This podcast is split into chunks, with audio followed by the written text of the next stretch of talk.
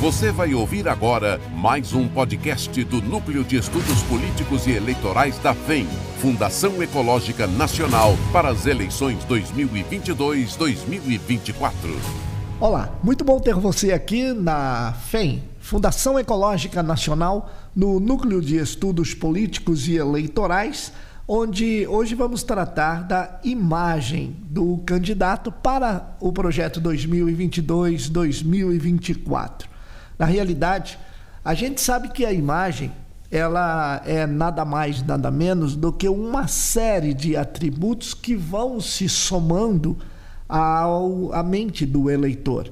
E o eleitor vai acabando por entender que ações das mais diferentes formas, condições, tipos e objetivos do candidato acabam por dar sinais para que então o eleitor forme a imagem do candidato. Mas que imagem é essa? Como que nós conseguimos entender que o candidato lhe enxergou como uma pessoa que vai resolver todos os problemas ou uma pessoa que tem um poder de autoconvencimento, enfim? Como é que o eleitor chega neste ponto?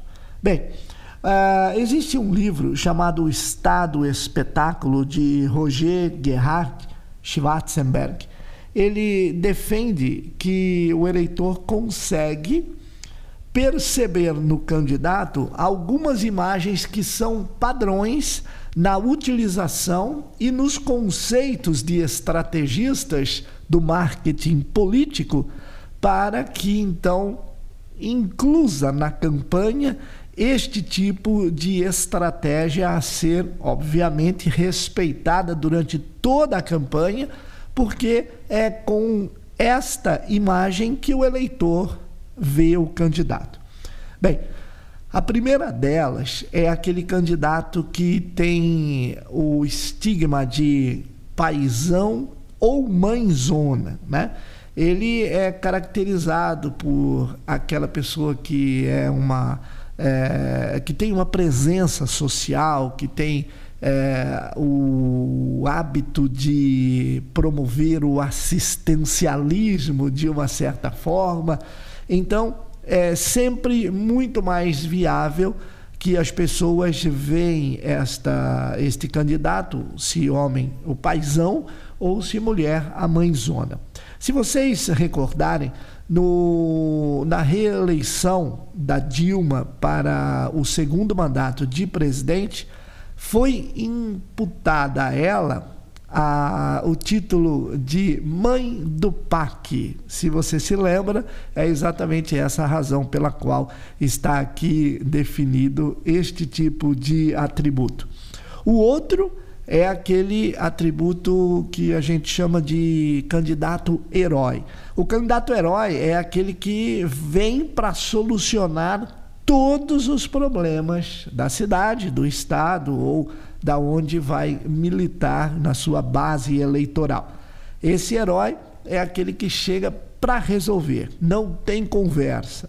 Nesse caso aqui, por exemplo, o presidente Jair Bolsonaro chegou com um pouco de estigma sobre a questão de terminar com a corrupção, é, não deixar que a Lava Jato morresse, é, enaltecer a, o policiamento, enfim, uma série de situações que é, atribuiu a ele este rótulo para uma imagem que ele tocou a campanha desta forma. Depois nós temos o homem simples, é aquele político que a gente fala que é o político do povão, todo mundo gosta dele, ele começa a campanha com tipo 60% de intenções de voto, enfim. Então, esse é o candidato, é o simplão, é o candidato que se identifica com todo mundo e etc. Esse já é mais difícil de ganhar a eleição, porque, obviamente, quando todos os outros adversários entrarem no campo de batalha, só este tipo de adjetivo, de atributo, de qualidade não vai se sustentar até o final, porque o povão vai se dividir. Então ele deixará de ser o candidato do povão. Depois nós temos o líder charmoso. Este sim tem a, a performance do convencimento. Ele é uma pessoa assim como, vamos supor, Juscelino Kubitschek, né? Ele convencia, ele falava, ele foi convidado para uma greve de professores aonde o salário estava aí três, quatro meses atrasado e ao final ele não prometeu pagar os salários e prometeu aumentar os salários. Né? Então, são situações muito interessantes do líder charmoso. Depois nós temos os temáticos, né? Defende grandes temas de interesses mais momentâneos. Nesse caso, foi o Fernando Collor de Mello, quando ele veio para ser o quê? O defensor da população, porque ele era o caçador de marajás. Este era o interesse momentâneo. Naquele momento, caçar marajás era muito mais importante do que hoje. Basta você recordar um pouquinho. Hoje ninguém mais fala de marajás, até esse apelido nem mais se dá, principalmente no setor público, como era colocado naquele momento. Depois nós temos o herdeiro, que ele caracteriza pelo parentesco de família, aqueles grupos de família, principalmente no Nordeste, em algumas regiões do Brasil. Você ser parente de político, automaticamente você se torna político também, né? Hoje nós temos aí Uh, o exemplo do senador Renan Calheiros, que tem o seu filho, que é o Renanzinho, que é de Alagoas, governador. Nós temos também a família Barbalho, nós temos a família Sarney, enfim, existe uma série de famílias que acabam promovendo uma dinastia no estado ou na região em que milita. Depois nós temos o regional. Este é aquele que tem forte representação no bairro, na cidade ou no estado específico de onde atua. E por último, nós temos o midiático. Esse é um verdadeiro e forte influenciador. São artistas, esportistas, apresentadores de televisão. Por exemplo, nós temos aí já é, cutucando para é, se inserir no cenário eleitoral o próprio Datena, que é um apresentador de um telejornal, nós temos o Luciano Huck, que é apresentador de um programa aos sábados. Então, estes são os candidatos midiáticos. Afinal de contas, agora que você já sabe exatamente quais são as características e as principais divisões do que enaltece um candidato no período eleitoral, Verifique, pontue e se mire em um deles. Ajuste sua imagem, porque você vai perceber facilmente como que deverá ser este atributo na estratégia da sua campanha. Muito obrigado por você estar sempre com a gente aqui no Núcleo de Estudos Políticos e Eleitorais da FEM.